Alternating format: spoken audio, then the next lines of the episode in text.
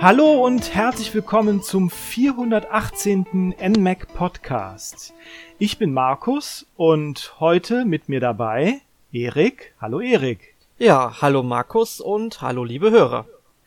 Ja, und äh, unser Thema heute ist ein Genre, das uns beiden, glaube ich, ziemlich am Herzen liegt, wenn ich das richtig äh, verstanden habe. Es geht nämlich heute um Shoot'em Ups. Shoot'em Ups, äh, ein Relikt der Vergangenheit? Fragezeichen.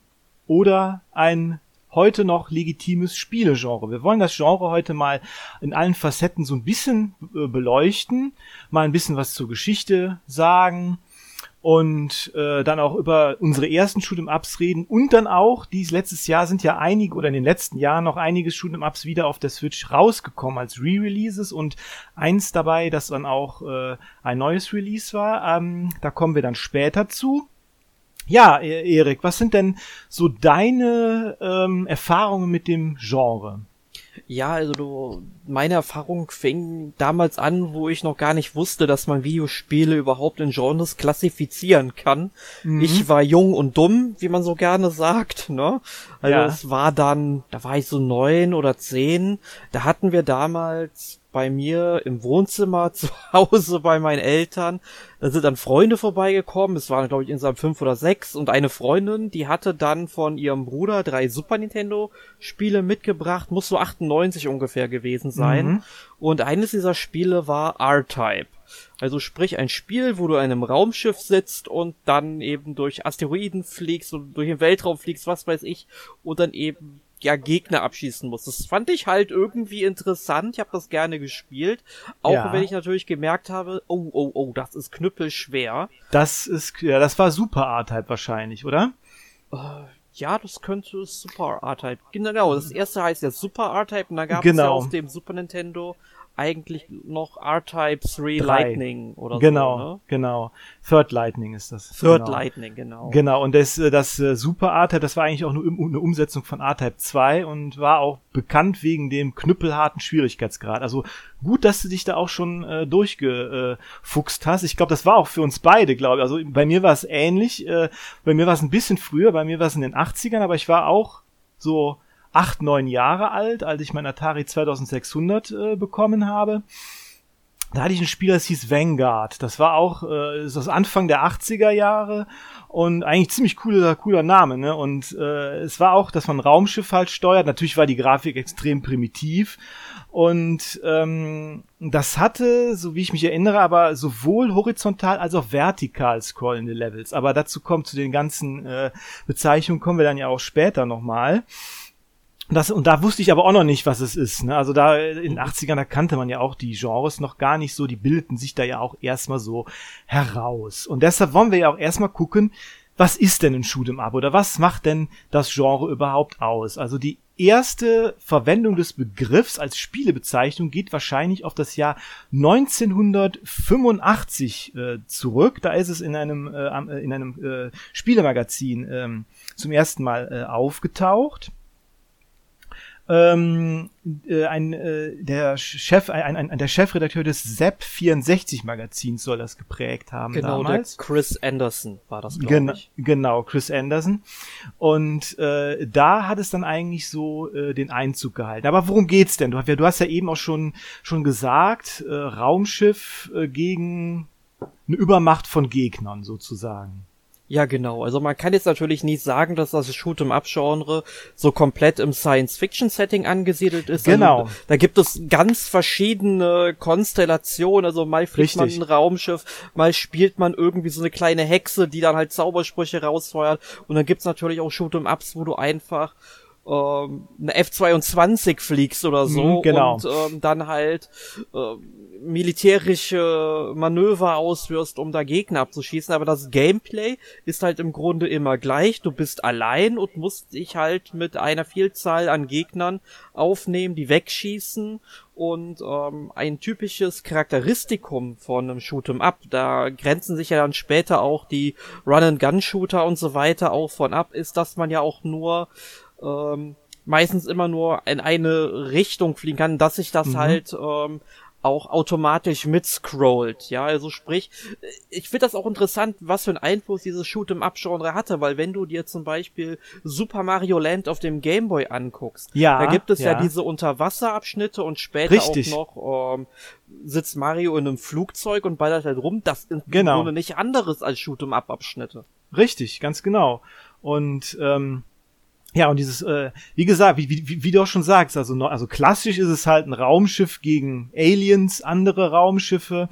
Und äh, die Scrollrichtung ist da auch sehr entscheidend, wie man dieses, wie man das äh, einordnet, denn es gibt sowohl horizontal scrollende Shoot'em-Ups, äh, also die von links nach rechts äh, scrollen oder von rechts nach links, oder die vertikal scrollen. Also es ist dann von oben gesehen und man scrollt von unten nach oben. Ja? Und ganz selten gibt's dann auch isometrische Shoot'em-Ups. Das ist dann zum Beispiel so wie Sexon. Ne? Sexon ist ja auch eines der ältesten.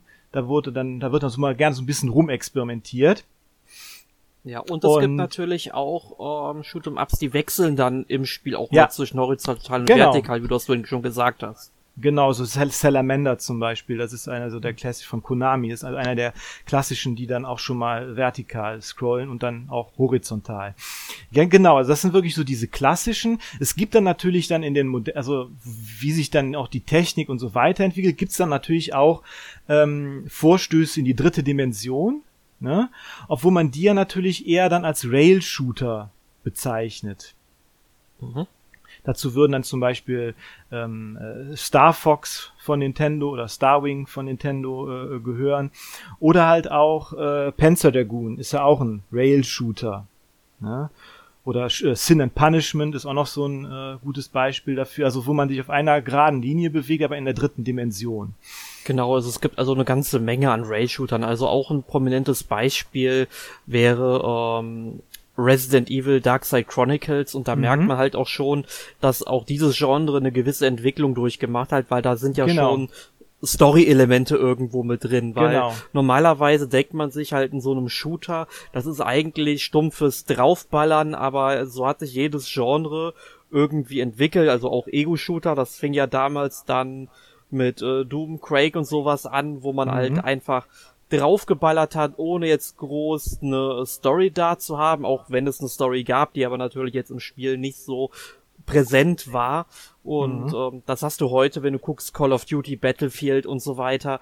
Äh, Die erzählten schon eine ganz einige Geschichte. Und jetzt bin ich natürlich mal gespannt, ob wir gleich in dieser Herausarbeitung heute auch mal herausfinden können, ob es eigentlich auch Shoot'em-Ups gibt, die eine interessante Story erzählen.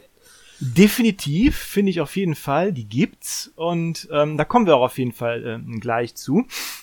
Und wo du auch sagst, äh, äh, Ego-Shooter, also äh, First-Person-Shooter, Ego-Shooter, ist natürlich so, dass man früher in den, als dieses, als das Genre so anfing, dann in den 80er, 90er, da hat man das natürlich auch in Deutschland Ballerspiel genannt.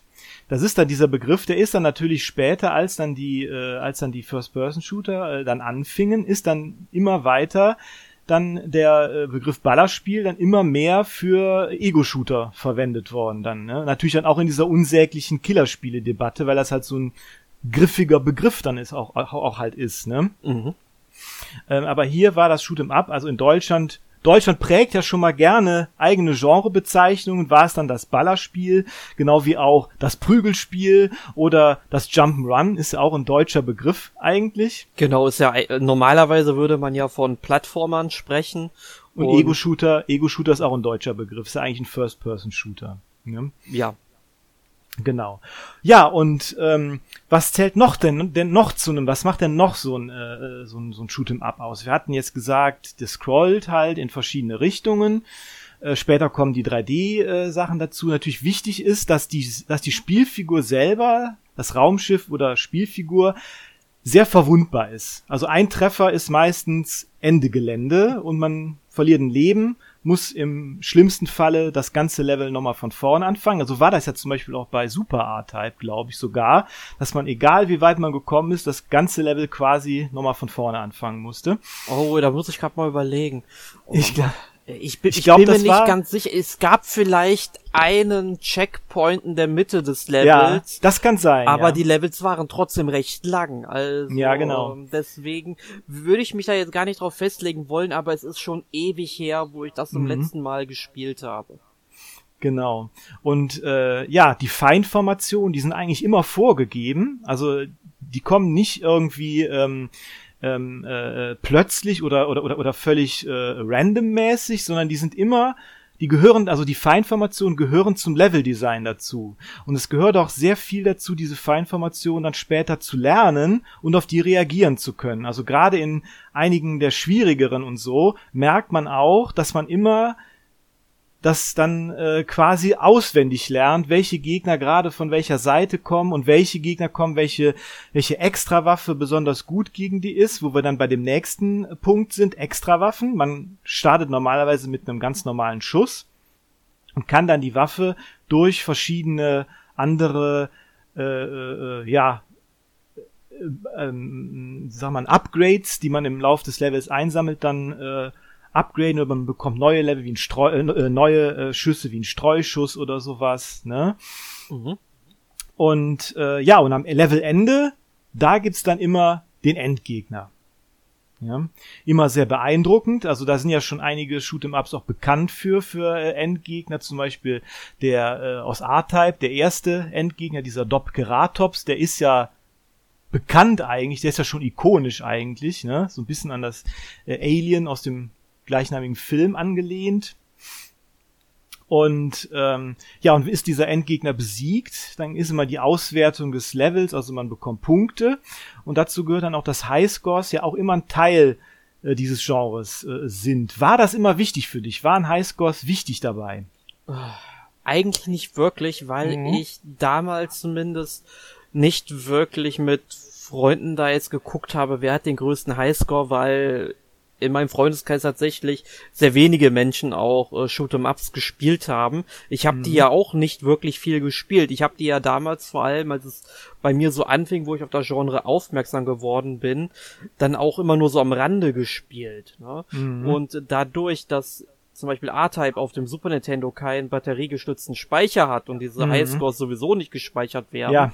äh, hat mir das dann tatsächlich nicht so viel gebracht, aber du sagst natürlich, es ist was ganz Ikonisches, das kennt man ja dann auch von ähm, Fighting Games wie Street mhm. Fighter, dass man am Ende halt dann seine drei Initialen eingibt, einfach genau. um sie zu messen. Das ist in der Spielhalle natürlich immer ein bisschen beeindruckender, genau. bis das ganze Ding mal irgendwann resettet wird natürlich. Genau. Und ähm, ja, aber so fand ich, war gar nicht so wichtig für mich. Also ich, mhm. ich fand es schöner, einfach rumzufliegen, auf ähm, Gegner meine Projektile abzufeuern, anderen Projektilen auszuweichen und mhm. sowas. Einfach ein bisschen Spaß haben. Ich habe damals auch ähm, die nie wirklich gut beherrscht, muss ich sagen. Die war, okay. ich habe vielleicht mhm. mal bei R-Type das erste Level oder so abgeschlossen. Okay, okay, also, okay, verstehe. Da ja. war ich wirklich jung und äh, ich habe dann erst später dann mal äh, bei verschiedenen ähm, ja, Shoot'em Ups dann doch schon mal ein bisschen länger mhm. gespielt, aber dieses Genre hat für mich trotzdem irgendwie ja eine besondere Bedeutung, weil es halt ja auch ein gewisser Teil ja, Arcade-Erfahrung mhm. dabei ist, die mir halt als Deutscher oder uns als Deutsche ja, ja gerne eben genommen wird, ja, ja weil da, sowas gibt es ja leider nicht in Deutschland. Was gibt's ja schon, aber hat eher so diesen Schmuddelfaktor, ne? Also eher ja. diesen Schmuddel, ja, also hatte eigentlich immer so einen Schmuddelruf. Genau, aber ich meine, dass es halt jetzt nicht wirklich Spielhallen gibt, wo du nur ähm, genau. so Arcade-Automaten drin hast. Die stehen dann vielleicht mal so einer richtigen Spielhalle für Erwachsene drin und so mhm, weiter. genau. Also, also, also so, ich, genau. Aber das hat ja alles mit einer gesetzlichen Grundlage in Deutschland zu tun, was Richtig. halt äh, die eigentlich mal geändert werden müsste, damit sowas ja mal möglich wäre. Mhm. Würde natürlich ewig dauern, bis diese Kultur dann von Japan oder den USA dann mal hier rüber schweppt. Ich weiß gar nicht, ob das überhaupt in den USA noch ein großes Na, Ding ist. Nee, in Japan auch, ist, halt ja. schon eher noch, ne? Aber ja, also es gibt in, in Japan, in Akihabara, obwohl da ja auch die große jetzt da, äh, diese Sega, äh, hat ja auch geschlossen jetzt mittlerweile. Also, also Arcades sind auch in Japan. Also es ist schon aussterbendes, äh, äh aussterbende Gattung, sage ich mal, die Spielhalle. Ne? Mhm. Also ist schon so ein Relikt. Da kann man sagen, es ist ein Relikt. Und äh, aber die, aber das, das Genre des Shoot'em Ups ist eigentlich für die Entwicklung des, des, des Videospiels an sich auch sehr zentral. Ne? Also ohne das Shoot'em Up haben wir auch gesagt, würde es einige Genres gar nicht geben und auch einige Entwicklungen innerhalb des, ähm, des, äh, des Videospiels gar nicht geben.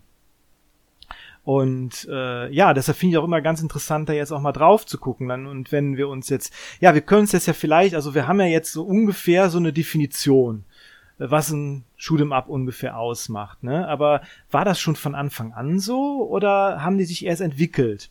Ne? Also in den, wenn wir jetzt, jetzt die Geschichte des Shoot'em Ups anschauen, dann beginnt das tatsächlich schon in den 60ern. Space War. Space War, genau, von 1962. Da spricht man allerdings noch von einem Multiscrolling-Shooter, weil man da sein Raumschiff einfach frei in der Gegend rumsteuern konnte. Das kennt man ja auch vielleicht noch von Asteroids und so, ne? Das war, das, das, das ist ja auch so ein, so ein Klassiker, also dass man da das Spiel einfach in alle Richtungen steuern konnte und äh, ja, und dann schießen konnte auf den Gegner. Und äh, in den 70ern, da gab's dann den Fixed Shooter. Was ist das denn? Fixed Shooter, das kann ja. man sich vor. Ich meine, ich glaube, das beste Beispiel dafür oder das prominenteste Beispiel ist vermutlich Space Invaders. Ganz genau. Also, dass man halt unten seine Spielfigur hat, womit man dann halt äh, seine Schüsse abfeuern kann und von oben tauchen dann halt plötzlich eben die Gegner auf, die abgeschossen werden müssen, aber ohne dass jetzt, sag ich mal, äh, der Hintergrund irgendwie mitscrollen würde. Ja, also bei Space Invaders gut, Hintergrund gibt's eh nicht, ist komplett mhm. schwarz. Mhm. Ne? Aber ähm, da kommen ein, vielleicht. Genau, da kommen dann halt ähm, die Gegner in immer neuen Wellen auf dich zu und du musst sie halt abschießen. Genau, also ist nix mit Scrolling und so. Und erst in den 80er, also 1980er Jahre, da kann man eigentlich erst sagen, dass sich das Genre so in den Spielhallen dann äh, auch wirklich herausbildet. Ne? Also wir haben dann im Jahr äh, 1981, da haben dann zum Beispiel Defender von, William, von Williams Electronics und Scramble von Konami haben dann das Scrolling dann auch äh, eingeführt.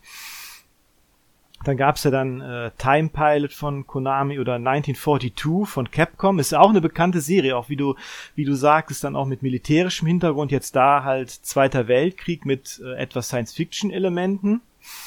Und äh, ja, und 85 war dann ein ziemlich wichtiges Jahr dann auch, weil da kam Gradius raus. Weißt du, was denn da das Besondere war, was das als erstes so eingeführt hat? Ja, das müsste vermutlich das Upgrade-System sein, wenn ich mich da nicht täusche.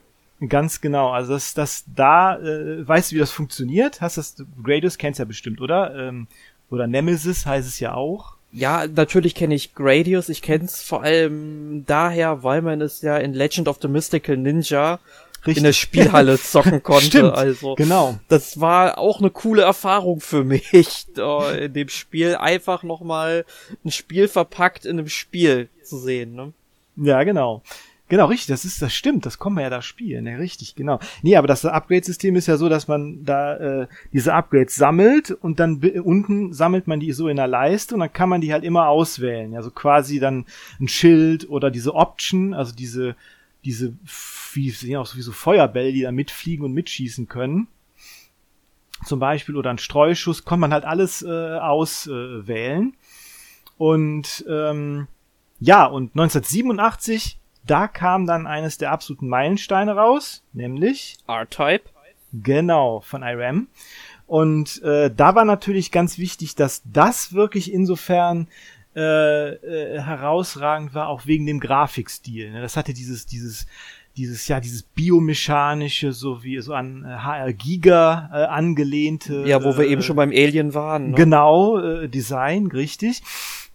Und riesige Endgegner und, und wirklich ein, ein, ein ganz ausgefuchstes Leveldesign und wo man wirklich, auch wie ich am Anfang dann auch sagte, dann auch ja, immer äh, äh, quasi die Feinformationen und so weiter auswendig lernen musste teilweise, um da überhaupt überleben zu können. Ja, und R-Type finde ich dieser, dieser R9, dieses Raumschiff ist ja auch ikonisch, finde ich auch eines der coolsten Raumschiffe ever. Da hätte ich mir auch fast mal ein Modell von gekauft. Warum denn nur fast? Was hat dich abgehalten? Ich weiß es nicht mehr. Ich glaube, das war, das hätte ich mir aus Japan importieren müssen. Es sah aber super cool aus. Ich weiß auch gar nicht, ob es das noch gibt. Also wenn es noch gibt, vielleicht hole, weil, weil das sah richtig cool aus. Also ja, das, äh, das war, glaube ich, dieses weiß-silberne mit diesem blauen Visier vorne, oder? Genau, genau, mit diesem, mit, mit, mit diesem, ähm, ja, mit diesem, ähm, Teil mit, diesen, mit dieser Kugel quasi, mit der man, äh, die man ja auch als Schild benutzen konnte und auch, ähm, dass die Extrawaffen abschießt. Ne? Diese, ähm, ja, ich weiß, wie, wie, wie heißt es jetzt? Ich weiß, ich, ich weiß jetzt gar nicht mehr, wie man es wie man's nennt. Das hat ja auch einen Namen. Mensch. Weißt du es noch? Nee. Nee, das, das, das ist lange her. Oh, yeah. Force-Modul, natürlich, das Force-Modul. Ja, genau, das ist dann dabei. Und äh, ja, genau, so R-Type, ganz wichtiger Meilenstein. Ja, und da sind wir ja auch eigentlich dann schon im klassischen äh, Shoot-em-up-Genre drin. Also äh, ich würde sagen, die 90er Jahre, die waren da wirklich so die Hochzeit des Genres. Oder was würdest du sagen? Ja, ich denke schon. Also es hat sich ja bis dahin immer von Spiel zu Spiel entwickelt. Das Genre hat sich gefestigt. Ist ja auch im Grunde so wie mit den japanischen Rollenspielen dann jetzt mal mhm. Vergleich zu nehmen ähm, Dragon Quest hat damals, damals im Grunde so die Grundlage gelegt, genau. wie japanische Rollenspiele zu definieren sind. Aber auch danach gab es ja dann vor allem durch den Konkurrenzkampf in Final Fantasy immer mhm. mal wieder etwas, was oben drauf gelegt wurde und es hat sich halt immer und immer weiter entwickelt, mehr Story kam hinzu und so weiter. Mhm. Und bei dem Shoot'em Ups, da war es vielleicht weniger die Story, aber definitiv ähm, eben das Gameplay, also wie du schon gesagt hast, eben mit Radius kam dann ähm, kamen dann die Upgrades hinzu, mit R-Type dann äh, neue grafische Oberflächen und so weiter, ne? Also mhm. war auf jeden Fall schon eine wesentliche Entwicklung da. Genau, definitiv. Also es sind halt immer, man hat halt in, in, in allen Genres ja eigentlich immer solche herausragenden Spiele, die dann irgendwie das, die dann das ganze Genre irgendwie ein Stück weiterbringen. Ne? Man hat, wie, wie du bei sagst, bei den Rollenspielen, bei den japanischen Rollenspielen, äh, Dragon Quest, Final Fantasy und so weiter. Bei Shoot'em Ups ist es halt ähm, R-Type und so. Ne? Bei, bei, bei, bei, bei den First-Person-Shootern, da wäre es halt Wolfenstein, dann Doom und so weiter, Quake, halt immer irgendwelche Spiele, die äh, herausragende Spiele, die dieses äh, Genre halt irgendwie äh, weiterbringen.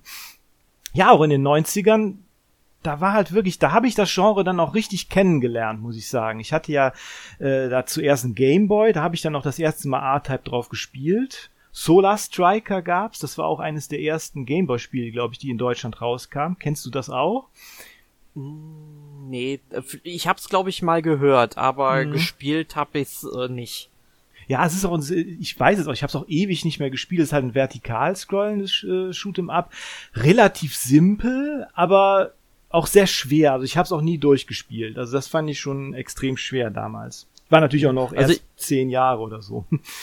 Also ich habe mal gerade geschaut, ähm, doch, ich habe das schon mal gespielt. Ein Freund von mir hatte das definitiv. Das kommt mir so bekannt vor von der Optik. Mhm. Und vor allem, ich kenne definitiv auch die Spieleverpackung vom ja, Game genau. Boy. Also das habe ich, das hat mich im Regal immer mal wieder angelächelt. Das mhm. waren aber irgendwie nie die Spiele, die ich zu dem Zeitpunkt dann tatsächlich mir von meinem hart erkämpften Taschengeld dann kaufen klar, wollte. Klar. Ne, und dann kamen dann lieber andere Spiele hinzu. Deswegen bin ich mit dem Shoot'em Up Genre ja damals auch nie so in Kontakt gekommen, leider. Mhm, später dann erst, ne? Mhm.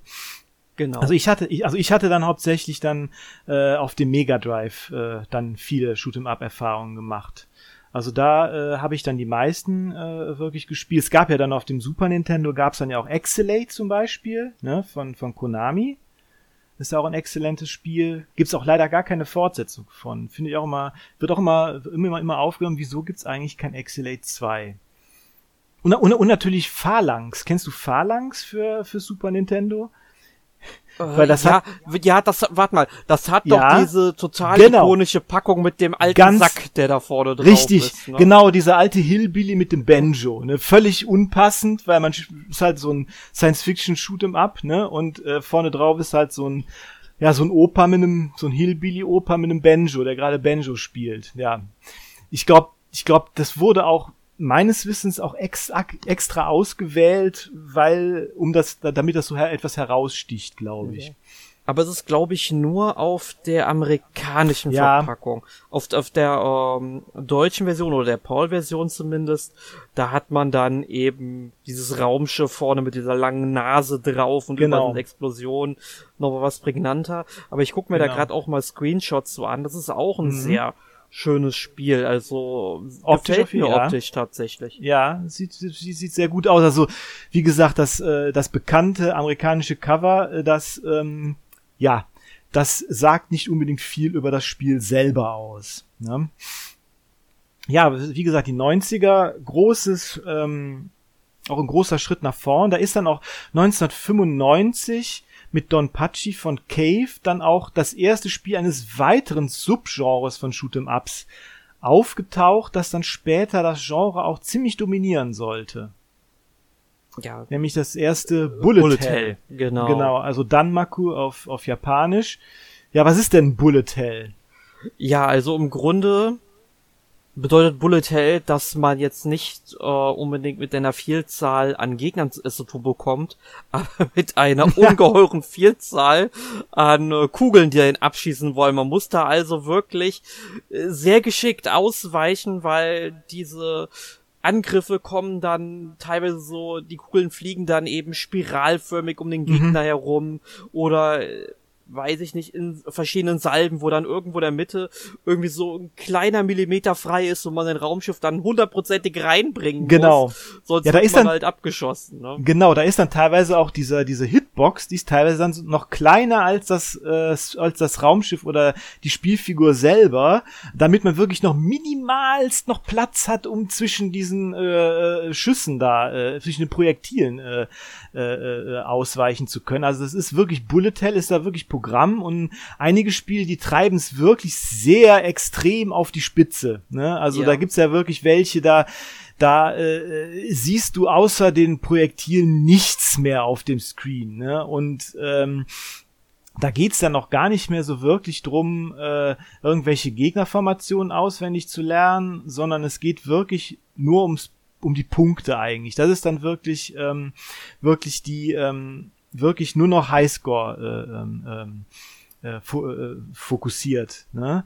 Also Highscore waren auch damals, um dann nochmal drauf zurückzukommen, auch gar nicht mein Ding. Auch mein Ding war das überhaupt nicht. Also ich habe die Spiele auch wirklich eher immer äh, gespielt, äh, um weiterzukommen, um neue Level zu sehen, um neue Endgegner zu mhm. sehen und so, um, um, um, um einfach irgendwie, ja, die Atmosphäre von dem Spiel oder so. Also es ging mir da auch gar nicht um die Punkte und da das halt in da das im Bullet Hell halt extrem wichtig ist, war das auch nie so 100 pro mein Genre. Wie sieht das bei dir aus? Ähm, tatsächlich, ich bin mir gerade, ich habe glaube ich insgesamt zwei Bullet Hell Shooter gespielt. Mhm. Das eine wäre Dodonpachi Resurrection von mhm. 2008, wo es in Japan in der Arcade rauskam, habe mhm. ich dann 2000 2011 kam es, glaube ich, in Europa raus, 2010 in Japan, tatsächlich für die Xbox 360, sehr ungewöhnlich für so ein japanisches Spiel. Und also, dass mhm. es halt keine PS3-Version damals gab. Ja. Ähm, und das habe ich dann tatsächlich auch, da müsste es auch einen Test auf äh, gameplaygamers.com geben, ah, ich, okay. müsste ich geschrieben haben. Müsste ich auch, mhm hätte ich eigentlich zur Vorbereitung mal lesen müssen, wie ich das Spiel damals mhm. wahrgenommen habe. Mhm. Aber das ist zumindest der erste, den ich damals gespielt habe. Und jetzt vor wenigen Jahren kam ja noch die Switch-Fassung von Ikaruga raus. Aber das ist nochmal, das Spiel hat da nochmal einen besonderen Kniff drin. Genau. ist auch ein Bullet Hell Shooter. Richtig, aber ich glaube, da, da, da reden wir dann auch sowieso gleich äh, nochmal ja. drüber.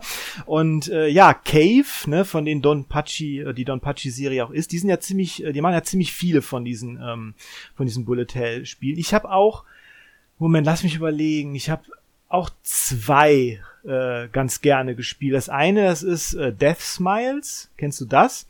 Das ist mit diesen äh, Gothic Lolitas, die da durch die Gegend fliegen und so gegen Geister und äh, so, ähm, ja, ist so fast so wie so ein bisschen, ähm, ja, so, so ein Gothic-Shoot'em Up fast, ist das so ein bisschen. So ein ja. japanisches Gothic-Shoot'em Up. Das ist doch vor kurzem auch für die Switch nochmal rausgekommen, oder? Ich glaube, ich, ich glaube, das kann sein. Da bin ich mir jetzt gar nicht sicher. Ähm, Moment. Äh, also das, das äh, finde ich wirklich, wirklich gut. Also das hat mir gut gefallen. Ja, es ist tatsächlich auch für die Switch rausgekommen. Genau. Genau, das kam mir da noch irgendwie. Ich habe es doch immer wieder im im E-Shop mal gesehen. Das kam mhm. mir irgendwie so bekannt vor. Ähm, Ja, also, Genau. aber da sieht man halt mal wieder auch, wie breit das eigentlich mit den Szenarien und Settings halt Ja. aufgestellt ist. ne? Auf jeden Fall, auf jeden Fall. Also äh, gerade jetzt äh, Death Smiles und äh, das andere, was ich, äh, das andere Bullet Hell, was ich äh, gespielt habe, das ist Guange. Das kam damals für die Xbox 360 raus. Das ist das Spiel im japanischen Mittelalter. Da spielt man, das ist auch so ein Vertikalscroller. Da spielt man so Samurai, Nin, also Ninja, und so Sch- Shrine Maiden und so, die halt gegen äh, Yokai und, äh, und und Samurai und so kämpfen. Also das ist auch ganz ausgefallenes Szenario eigentlich für ein Shoot'em Up. Fand ich auch ziemlich cool immer.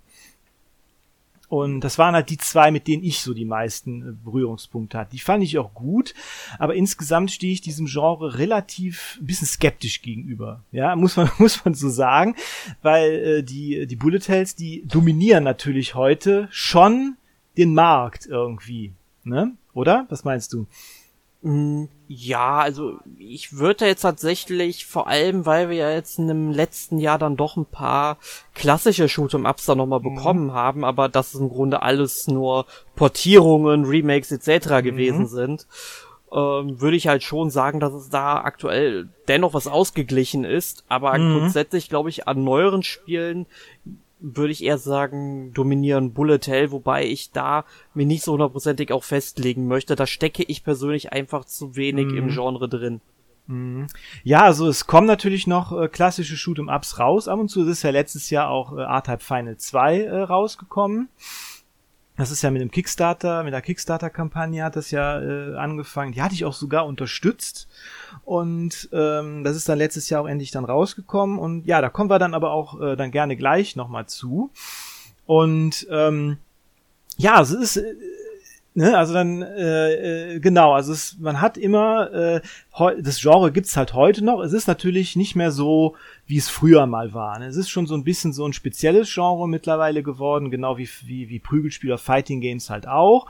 Und äh, hat aber definitiv dann auch noch seine Daseinsberechtigung. Äh, ja, und ähm, wo wir noch von ausgefallenen Spielen nochmal äh, reden. Was ist denn so das ausgefallenste Shoot'em Up, was dir so einfällt, was du so gespielt hast, so mit den von den von dem Szenario her, sagen wir mal so.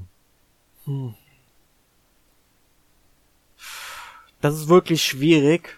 Die waren meistens eigentlich immer recht straight, aber ich fand es damals schon ähm, merkwürdig, auch mal eine Hexe zu spielen. Also ich habe zum Beispiel, ähm, oh, la lass mich nicht lügen, irgendwas mit Kyokai hieß das auf der Wii, was ich damals mal gespielt. Cha äh, Chaos Squadron oder? Nee, nee, nee, Nee? ähm, ich bin, bin grad, ab- bin grad, ähm, oh Gott. Ja, manchmal, manchmal fällt's einem nicht ein, ne?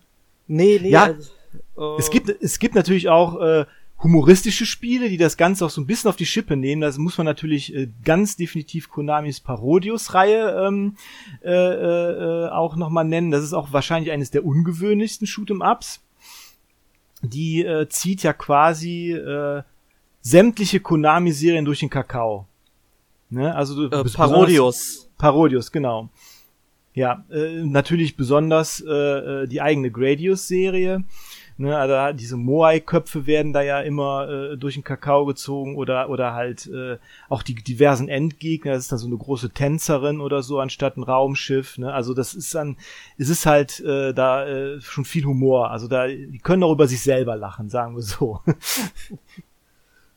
Genau. Nee, aber es gibt auf, auf, also auf jeden Fall sehr viele unterschiedliche Szenarien. Was ich immer ganz gerne gespielt habe damals auf dem Mega Drive, das war Elemental Master. Da hat man einen Magier gespielt in so einem, in so einem, in so einem ähm, Fantasy-Szenario.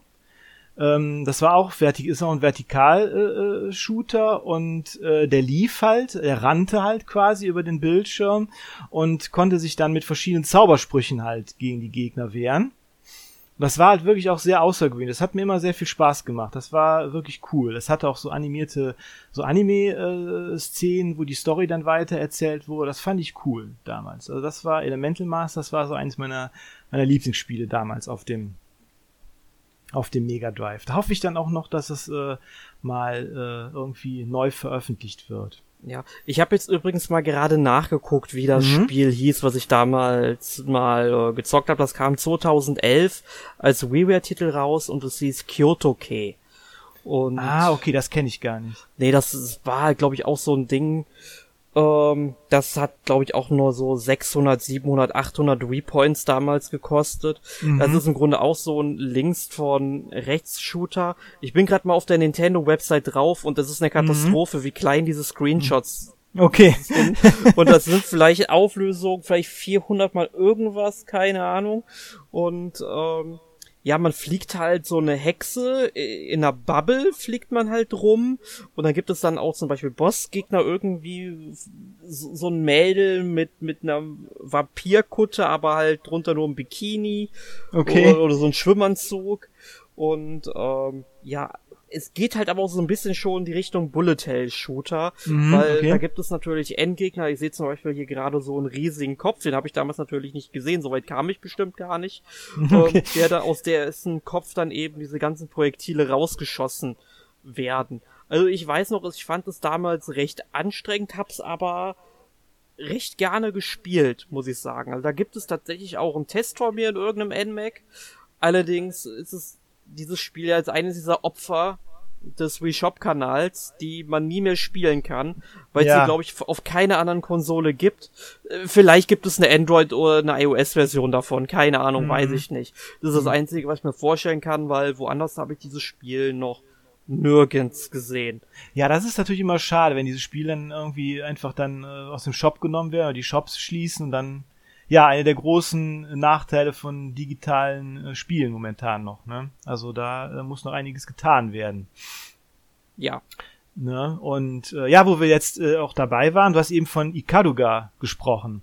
Oh, ja. äh, außer, außergewöhnliche Ideen, das ist ja ursprünglich 2001 rausgekommen, ist von, ähm, von Treasure, ne? die sind ja auch, auch bekannte äh, Spieleentwickler. Was ist, du hast ja gesagt, das ist, das ist tatsächlich eine neue Spielidee. Was ist denn da die neue Spielidee.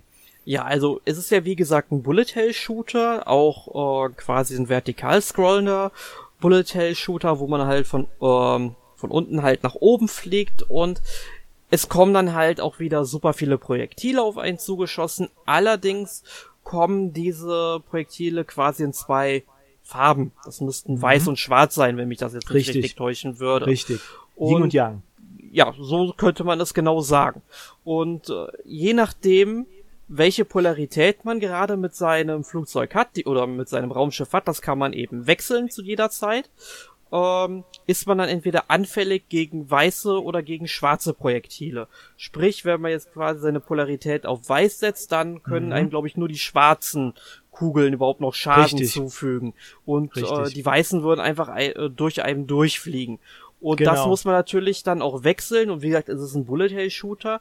Die Entwickler decken sich natürlich dann Spielmechaniken aus, um dieses Spiel möglichst kompliziert und schwierig für einen zu machen. Mhm. Sprich, wenn dann ein Gegner kommt und der schießt seine Kugeln so spir äh, spiralförmig raus, dann immer so in zwei Linien oder halt so in Kreisformationen halt raus, äh, dass man halt im Sekundentakt quasi seine Polarität wechseln muss. Und genau. man muss das schon im Takt machen, weil wenn man zu schnell ist, dann war's das.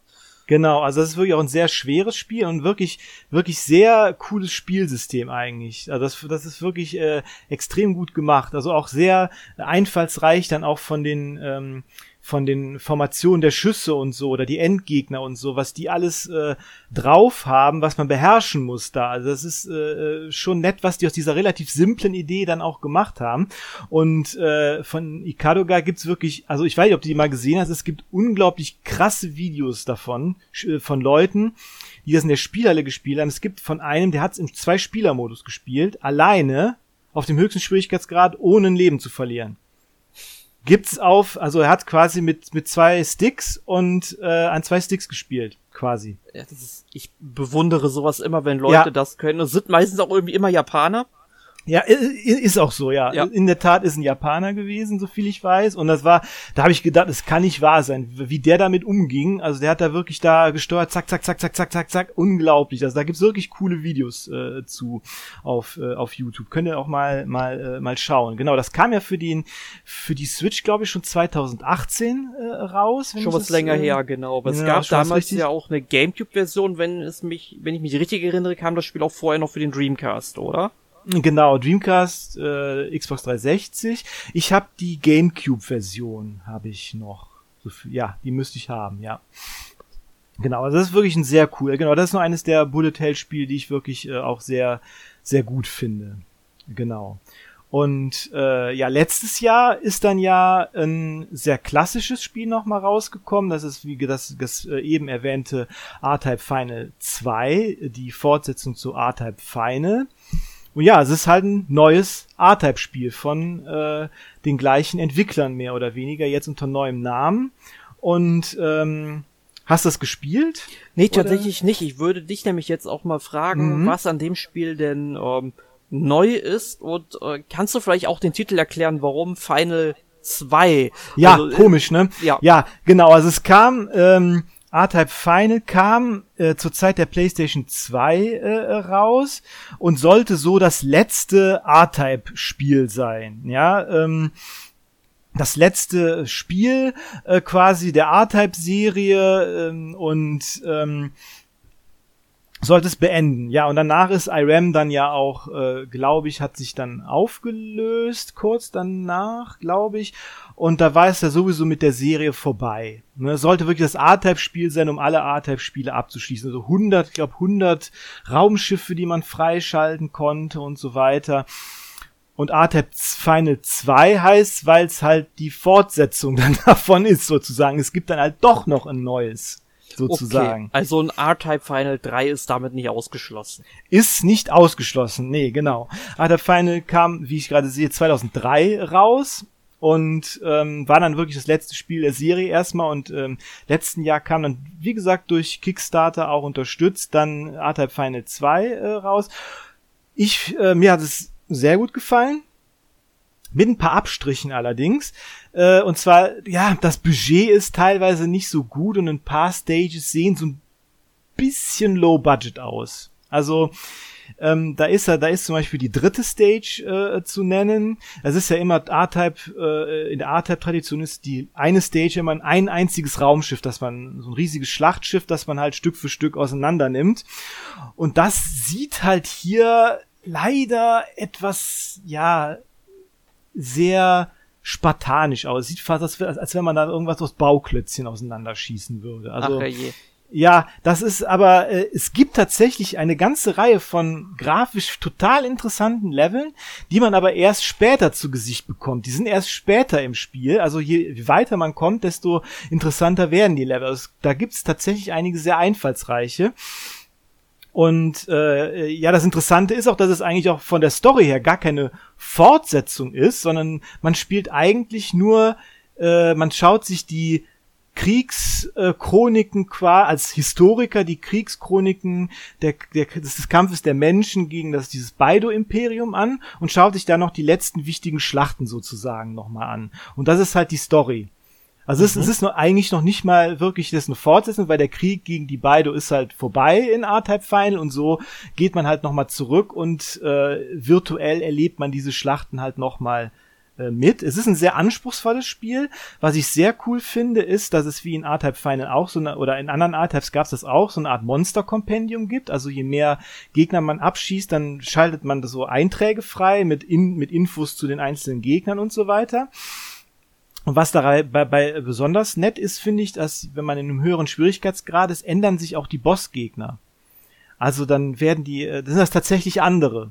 Das ist cool.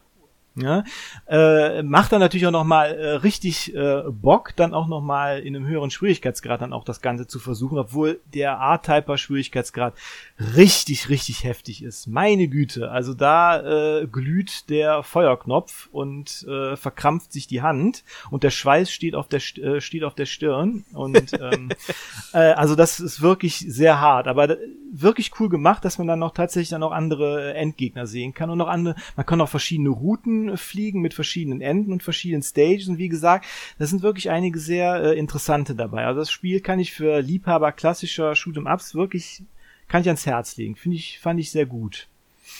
Ja, klingt auf jeden Fall super interessant und ich finde es vor allem gut, vor allem Leute, die ja dann schon ein bisschen geübter sind oder sich auf diese sadistische Tour der Entwickler einlassen. genau. Dass die halt auch nochmal belohnt werden mit neuen Bossgegnern. Das ist eine coole Idee, die keine Ahnung, ob man das auch vielleicht in anderen Spielen dann ja, genau. mal ja. machen könnte. Zum Beispiel, ich kann mir zum Beispiel gut vorstellen, wenn man ähm, so bei Dark Souls, Demon Souls, bei den ganzen Souls-like-Spielen Mhm. das ähnlich machen würde, wenn man es halt einmal durchgespielt hat und da, wenn man es dann auf einem höheren Schwierigkeitsgrad dann nochmal äh, durchspielen will, dass man dann noch andere Bossgegner bekommt.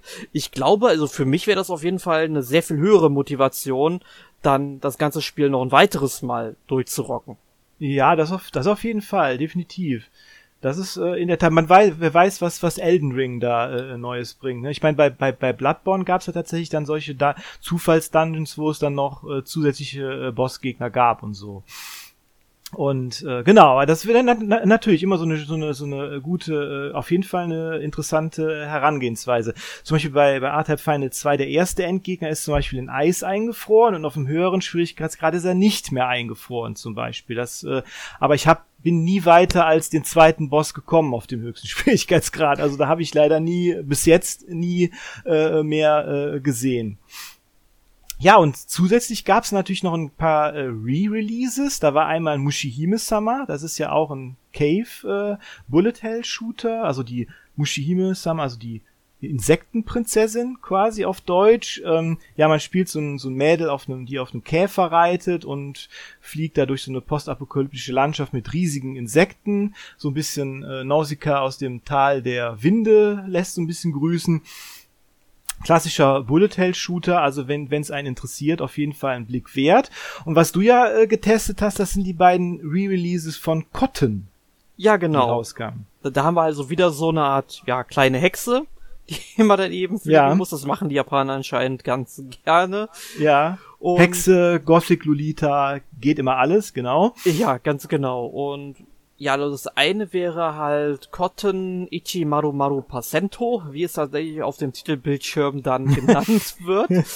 ähm, das ist dann auch wieder so ein ähm, horizontal, manchmal so leicht auch vertikal nach oben scrollender, ähm, ja, Shoot'em up, äh, sag ich schon Shoot'em up. Doch, Shoot'em up, da sind wir ja, doch, mein ist Gott. richtig, da sind wir, ja. Ja, und ähm, dann das andere wäre Panorama Cotton, was ja dann äh, ja eigentlich auch schon wieder so Richtung Rail-Shooter geht, ne? Mhm, genau. Nur weil man, da sieht man das Ganze ja aus einer Verfolgerperspektive. Das war auf dem Mega Drive damals sicher sehr beeindruckend. Ich muss tatsächlich aber sagen, das kann man heutzutage äh, ja schlecht noch spielen, weil diese ganzen äh, das Zielen ist tatsächlich dann doch ein Mhm. bisschen schwierig, wenn du nicht Mhm. wirklich äh, da eine Möglichkeit hast, das Fadenkreuz zu bewegen. Ne? Ja, ja, klar, natürlich. Ist natürlich, sind, die sind natürlich auch Produkte ihrer Zeit, muss man Eben. klar dazu sagen. Ne? Und äh, ja, aber dafür sind die halt, kosten die halt auch nicht, nicht viel. Immer so fünf, fünf Euro ungefähr, fünf, sechs Euro oder sowas. Ne? Ja, ich, ich bin mir nicht sicher, die waren glaube ich schon bei 10 Euro oder so. Tatsächlich, okay, nee, das ist ja schon einiges, ja. also ich bin mir okay. jetzt gerade nicht sicher. Das ist, Problem ist, ich merke mir tatsächlich die Preise nicht, weil Mhm. wenn ich die Spiele halt ähm, dann als Testmuster komme, äh, bekomme, dann Mhm, gucke ich das einmal für den Test nach. Also ich guck gerade, also äh, Cotton 100 Pos- äh, Percent kostet 15 Euro Oh, das ist ja wirklich teuer, tatsächlich, und okay. äh, Panorama Cotton werde ich hier direkt auch simultan hier jetzt mal schauen, wo ich das hier gerade rede. Äh, ja, die Nintendo-Seite ist immer ein bisschen langsam. Das kostet Mhm. auch 14,99. Ne? Ist natürlich tatsächlich ein steiler Preis dafür, das muss man schon sagen. Ne? Ja. Gerade weil die Spiele natürlich auch relativ kurzweilig sind, alle, ne? Muss man ja schon sagen. Es war damals natürlich eine andere Zeit, ne? Da hat man das mehrmals durchgespielt und so und, und, und, und man, man kam auch äh, nicht direkt durch und so, aber ist schon ein steiler Preis. muss Ja, aber da möchte ich ja. gerne, ähm, habe ich früher auch immer so gedacht und ich stimme dir auch vollkommen zu, dass die Einmalspielzeit wirklich kurz ist. Äh, mich hat allerdings dann auch vor kurzem ein YouTube-Video, ich frage mich leider gerade, wer es war. Es kann sein, dass es der Speckobstler war. Ich bin mir gerade nicht sicher. Mhm. Ähm, aber irgendein YouTuber auf jeden Fall hat ähm, mich da zum Umdenken gebracht, weil man muss ja natürlich bedenken, was will dieses Spiel eigentlich, ne? Ich meine, so ein Shoot'em Up ist nur mal so kurz, also ich Ja, kenne kein Shoot'em Up, was wirklich irgendwie sieben, acht Stunden oder so lang geht für einmal durchspielen oder so, weil das mhm. müssen ja dann unglaublich viele Levels und unglaublich lange Levels sein und die wären dann halt auch irgendwann langweilig, weil du ja grundsätzlich immer dasselbe machst und diese mhm. Spiele sind halt dazu da, dass du sie halt immer und immer wieder durchspielst. Richtig. Und richtig. ich finde jetzt 15 Euro sind jetzt natürlich muss man natürlich überlegen, wenn man jetzt ein Spiel nur einmal durchspielen will und dann will man zum nächsten Spiel rushen, dann sollte man sich überlegen, okay, ja, will ich überhaupt ein Shoot'em abspielen? Eben, ne? eben denke ich halt, auch. Also äh, wenn genau, man halt schon rangeht und dieses Spiel mehrfach durchspielen will, dann muss man denken, okay, dann spielt man zweimal oder dreimal und dann halbiert oder drittelt sich der Preis und so weiter und vielleicht Richtig. spielt man es ja auch noch mal mit einem Freund zusammen Eben. oder zeigt es irgendjemand anderem noch mal. Ne? Ich denke auch, also ich meine, äh, ich meine, die sind natürlich auch darauf angelegt, immer mal wieder so eine Runde zu spielen. Ne? Man spielt immer mal wieder eine Runde, man ist jetzt nicht unbedingt eingebunden, dass man jetzt das längere Zeit spielt wie jetzt so ein Rollenspiel oder so, man einfach immer mal so zwischendurch. Ne? Genau. Dafür ist das halt, dafür ist das halt wirklich äh, auch geeignet, da die Spielzeit ja meistens so bei ungefähr einer Stunde ist, würde ich sagen, so, ne, um es durchzuspielen. Ja. Einmal, also einmal von vorn bis hin, natürlich schafft man es dann nicht, wenn man dann stirbt oder keine Ahnung, aber normalerweise von vorne bis hinten ist es normalerweise immer so eine gute Stunde, kann man so äh, veranschlagen. Ne? Genau. Ja, aber was man noch erwähnen sollte, ist, also bei diesen Re-Releases, das mhm. sind ja meistens Emulationen, die dann irgendwo ablaufen mhm. und die bekommen dann halt Spezialfunktionen im Emulator mhm. spendiert. Also dass es zum Beispiel eine Rückspulfunktion gibt, ne? Genau. Und solche Sachen. Ich finde sowas eigentlich ziemlich cool, besonders wenn du nicht so gut in einem Genre bist, hast mhm. du dann mhm. trotzdem die Möglichkeit zu sagen, okay, hier habe ich mich jetzt etwas ungeschickt angestellt, ich spule jetzt einfach mal zurück und reagiere ganz anders auf die Situation. Genau. Ne? Das fand ich, war auch immer super toll, wenn ich Forza Horizon gespielt habe auf der 360, mhm. auch den zweiten Teil. Und das gibt, das Feature gibt's ja bis heute. Ähm, finde ich, ist eine tolle Sache. Man muss sie ja nicht nutzen, wenn man nicht will. Eben. Weil es gibt ja auch Möglichkeiten, ähm, auch äh, zu unterbinden, dass diese Funktionen eingesetzt werden können im Falle der beiden Kottenspiele. Ja, und, man kann es ausschalten. Ja, ne? und genau. das, das ist halt echt klasse. Dann kommen sowohl die Puristen auf ihre Kosten, als auch die, die das Spiel einfach mal so komplett erleben wollen, wenn sie genau, vielleicht sonst nicht so gut sind.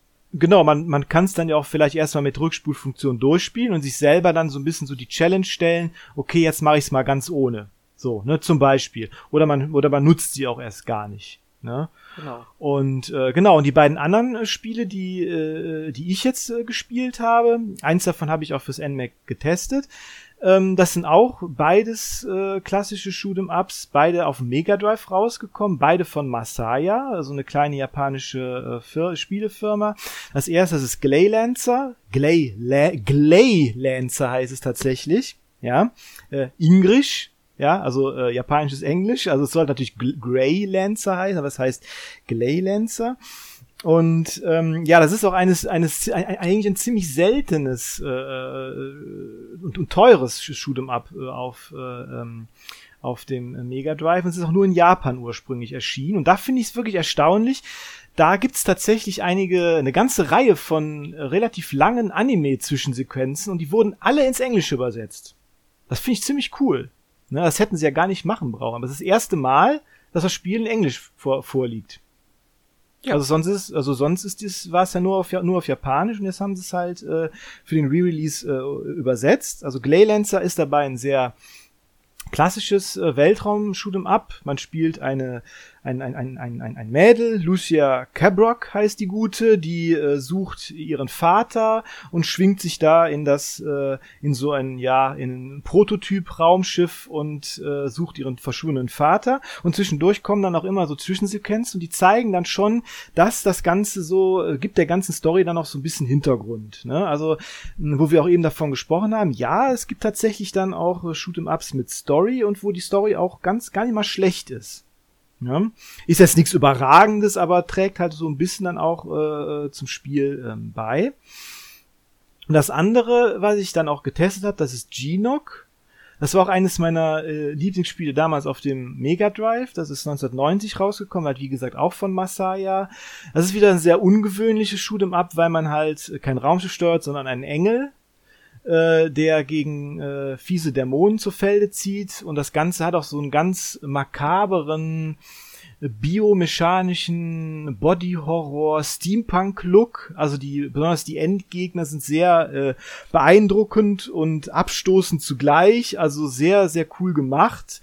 Äh, da lohnt es sich schon fast, dass ich sich das Spiel mal einfach wegen den Endgegnern anzuschauen, finde ich, weil die sind extrem beeindruckend gemacht. Ja, Riesengroß. Ich, ja. ich denke mal vor allem Fans von ähm, es ist gerade Überlegung, was ist der Plural von Phallus?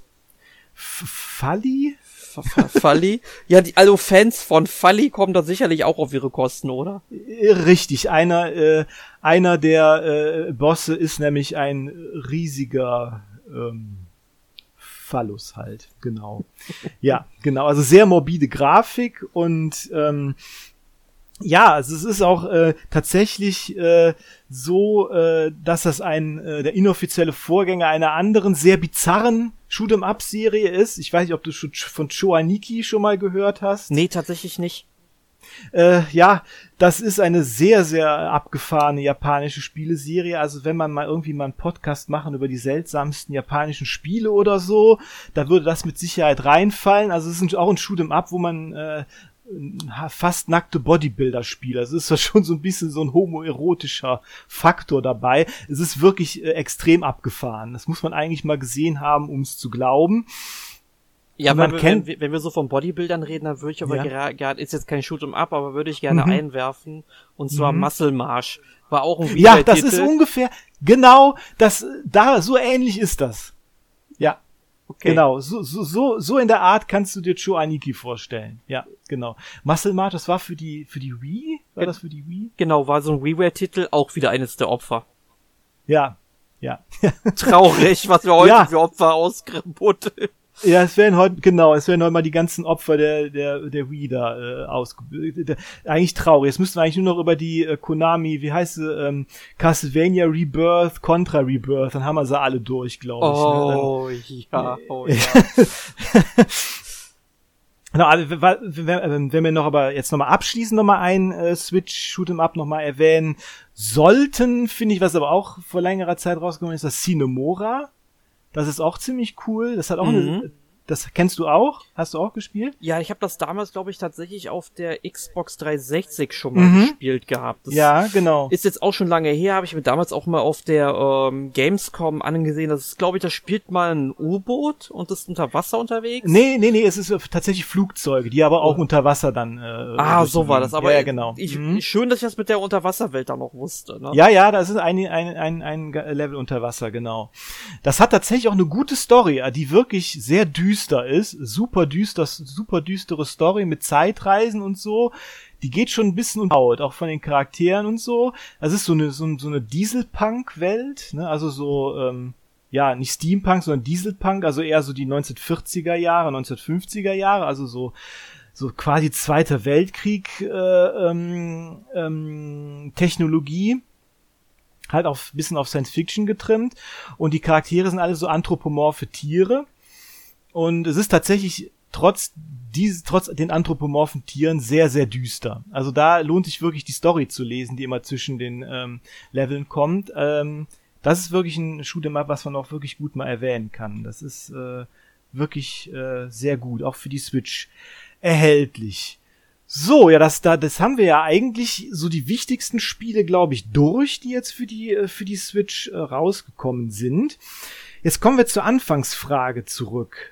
Shoot'em Ups Relikt der Vergangenheit oder immer noch äh, oder oder oder wie siehst du das? Ja, also da wir viele Spiele einfach nochmal aufgewärmt wiederbekommen, also mhm. auch wenn die dann vielleicht, auch wenn es vielleicht Spiele sind, die vor zehn Jahren schon mal erschienen sind, damit eigentlich in der jüngeren Vergangenheit liegen und mhm. dann halt nicht aus den 90ern und 80ern stammen, würde ich trotzdem eher sagen, es ist ein sehr aussterbendes Genre, ja. was immer weniger wird und mhm. höchstens dann nochmal so aufgefrischt wird mit ähm, Klassikern, die die Leute eben schon kennen, aber es wird halt nicht wirklich Zeit reingesteckt, nochmal wirklich richtig, richtig neue Jump, äh, sag schon Jump'n'Run, äh, Shoot'em Ups zu entwickeln. Ähm, ist halt ein bisschen schade, aber es gibt ja trotzdem noch immer mal wieder Spiele wie R-Type Final 2, mhm. die du eben genannt hast, wo es dann doch nochmal Spiele sind, die eben neu sind. Aber grundsätzlich würde ich schon eher sagen, ähm, eher schon Relikt der Vergangenheit. Ja, also es ist natürlich wirklich ein Genre, was ähm, kein Mainstream mehr ist. Ne? Genau wie, ich würde sagen, es hat so dieselbe Nische wie jetzt heutzutage auch Fighting Games oder diese Side-Scrolling Beat'em Ups und so, so wie Streets of Rage oder so. Da ist jetzt auch mit Streets of Rage 4 ein neuer rausgekommen. Hervorragender neuer Teil. Aber es ist ja wirklich ein Genre, was, was wirklich nur noch für Liebhaber eigentlich ist. Ne, es gibt halt so eine Community, die sich darum, die wirklich dem Ganzen noch sehr, sehr, sehr daran hängt und so. Aber ähm, ja, es ist halt ein altes Genre und äh, sind halt wirklich kurz und diese gerade diese AAA-Titel, die müssen ja immer länger, immer umfangreicher werden, immer größer und dafür ist das halt wirklich dann dieses Genre oder diese Genres dann auch nicht geeignet. Aber wie gesagt, es gibt Liebhaber und es ist gut, dass es sie noch gibt, auf jeden Fall. Und ich denke auch, dass das jetzt eher so in den Händen der Indie-Entwickler oder der Dojin-Entwickler, also der Fan-Entwickler liegt ne, dieses Genre mit äh, neuen Spielen zu beliefern. Und äh, ich hoffe schon, dass wir da ähm, neue Spiele bekommen werden. Und ich hoffe ja auch, dass dann noch einige Titel umgesetzt werden auf die Switch. Gibt's denn da von deiner Seite aus Titel, die du dir noch vielleicht wünschen würdest für die Switch? Also jetzt an sich kein besonderen Titel, aber ich habe mir immer mal vorgestellt, so ein Crossover mit Tetris. Also ja, das wäre wär natürlich lustig, ja. Ja, also das sage ich mal an, du, du, sagen wir mal bei so einem. Diese Rakete startet am Ende nicht umsonst oder so.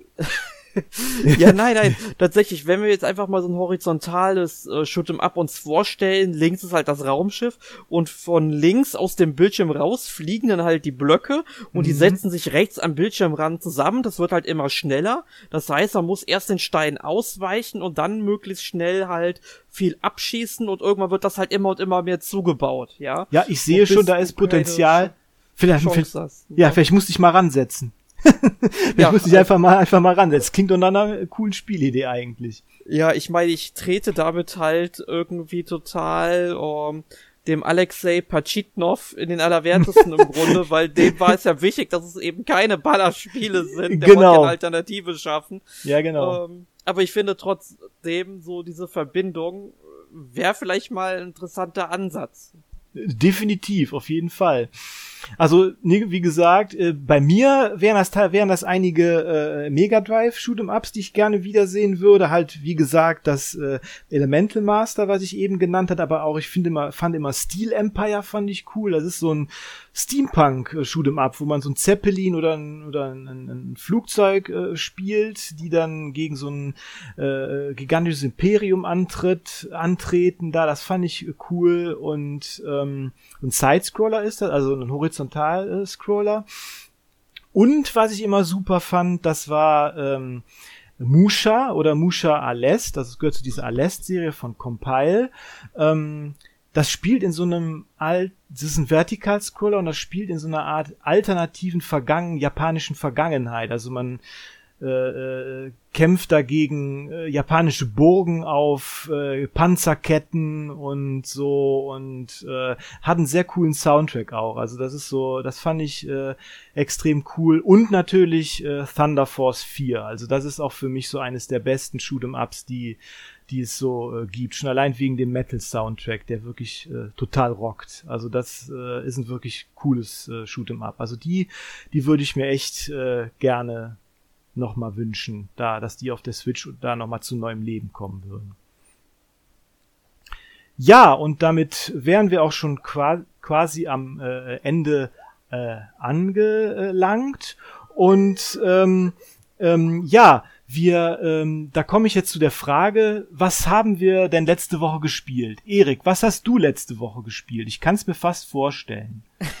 ja, genau, du hast es dir richtig vorgestellt, auch hier in unserem Plan. Also ich habe in der letzten Woche sehr, sehr viel Horizon Zero Dawn gespielt. Ich bin mittlerweile bei fast 50 Spielstunden angelangt. Mhm. Also ich will dieses Spiel möglichst bald auch durchhaben. Es nähert sich langsam auch dem Ende bin also auch bei den Nebenquests fast mit allem durch, aber gut, da kann immer mal wieder was Neues dazukommen, muss man mal gucken. Mhm. Ähm, aber ich sag's mal so, Hauptquest nähert sich wirklich mit großen Schritten dem Ende. Cool. Ich habe auch schon viele Enthüllungen jetzt ent äh, erlebt, was in diesem mhm. Spiel alles passiert ist. Und ja, also ich konnte mir anfangs von der Story ja noch nicht so einen großen Reim mhm. draus machen, aber wenn man dann mal ich glaub, in Erfahrung bringt, was in dieser Welt passiert ist und welche Akteure daran beteiligt waren und welche Entscheidungen getroffen wurden, dass es so gekommen ist. Mhm. Oh, das ist also schon super düster dann. Also ja, ich habe, ich, ich habe empfehlen. Ich habe auch, also ich, wie gesagt, bei mir liegt's ja, wie ich letzte Woche auch gesagt habe, äh, noch auf dem Stapel der Möglichkeiten, ne? wie wie Arne das so schön sagt.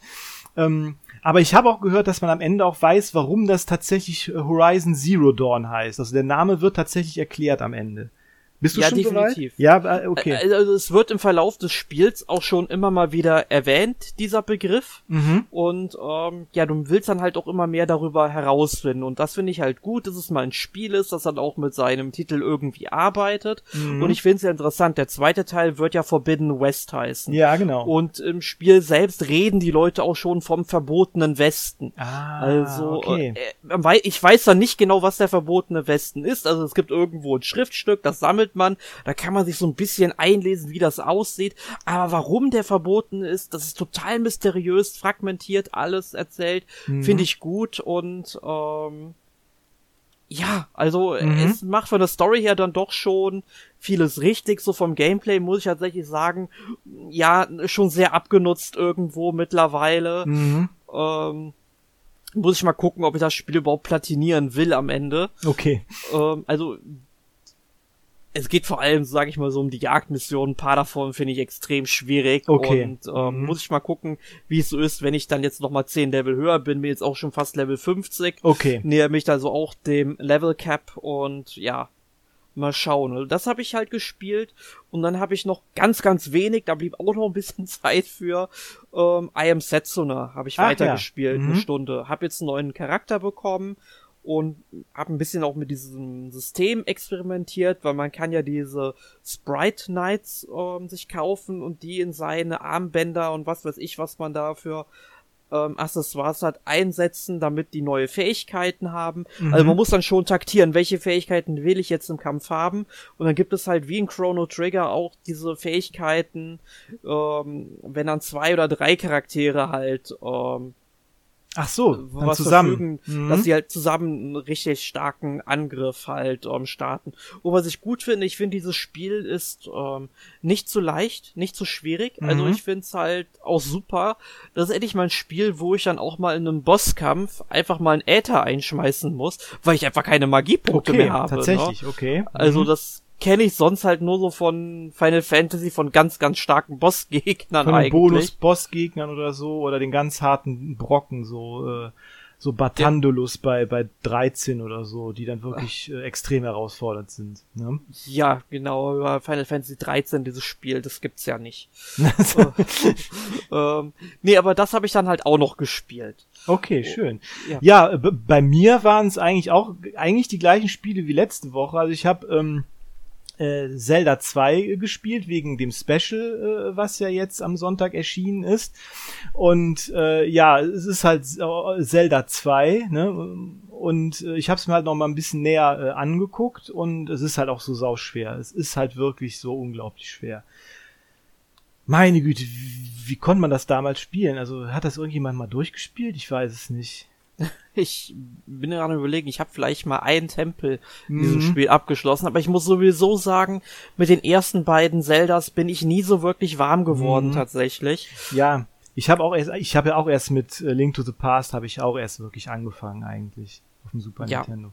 Ja, und genau. das war schon ähm, A Link to the Past und dann Link's Awakening, mhm, genau. Ocarina of Time. Also das war schon äh, sage ich, waren die wesentlich besseren Spiele, aber ich meine, mhm. du kanntest damals halt nichts anderes und damals war genau. das halt top, als die rausgekommen sind. Ja, genau, richtig, genau. Und dann halt im Fall von Zelda 2 dann auch einfach was anderes. Eine, man hat mal versucht, was anderes zu machen, ne? Das so ein ex bisschen experimentiert, ein bisschen experimentiert hat. Ja, und genau. das und das andere Spiel, was ich gespielt habe, ist weiterhin Actraiser Renaissance. Gefällt mir, habe ich ein bisschen, ich habe gar nicht so viel gespielt eigentlich diese Woche. Actraiser Renaissance gefällt mir auch noch ganz gut aber äh, so, so, ja, dieses Tower Defense hätte man schon ein bisschen weniger machen können. Man hätte So. es weglassen können. Man hätte es sogar ganz weglassen können, ja, das ist richtig. Äh, und dafür einfach das Städtebauen ein bisschen, noch ein bisschen ausbauen können oder so, ne? Ja. Ähm, die Grafik finde ich ja auch teilweise gut und teilweise dann wieder sieht's ein bisschen billig aus. Und es ist so manchmal so auch so eine Gratwanderung irgendwie, oder? Also ich finde manche Stages sehen richtig cool aus mit der Grafik, aber manche dann denken wir so, hm, Ja, weiß ich ja. nicht.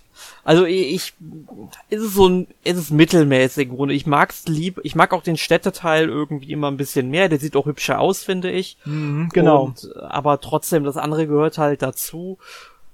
Ähm, ja. Ja, Also ich denke mal, wir werden auch irgendwann mal einen Podcast zu diesem Spiel Mhm, machen genau. und das mal komplett auseinandernehmen. genau. Ich muss es aber auch erstmal richtig durchspielen. Ich habe es, glaube ich, bei der dritten Welt, da habe ich, glaube ich, erstmal genug gesehen, um dann Mhm. auch die Rezension zuzuschreiben, mhm. weil viel mehr ändert sich ja am Gameplay dann auch nicht mehr. Nicht wirklich, nee, nee, nee. Nee, und ähm, ja. Ja, und äh, ja, und damit sind wir eigentlich auch schon am Ende äh, des Podcasts angekommen. Und äh, ja, also wie gesagt, Shoot'em Ups, ein sehr interessantes Genre, da können wir auch bestimmt nochmal drüber reden in Zukunft, auch wenn da jetzt nochmal neue ähm, Spiele rauskommen. Wir haben ja unsere Wünsche jetzt hier mal einfach mal so in die Leere gebrüllt, vielleicht hört's ja jemand und da kann man ja hoffen, dass da noch was kommt. Und auf jeden Fall, wir sind auf jeden Fall bei allen neuen Releases sehr gespannt, was dieses Genre angeht. Ja, nächste Woche im Podcast 419, da geht es dann um das Spiel Blue Reflection Second Light. Da werde ich dann mit dem Alex äh, nochmal drüber reden. Genau, und bis dahin, ähm, ja, tschüss. Vielen Dank fürs Zuhören. Ja, vielen Dank fürs Zuhören und bis zum nächsten Mal. Bis zum nächsten Mal. Tschüss.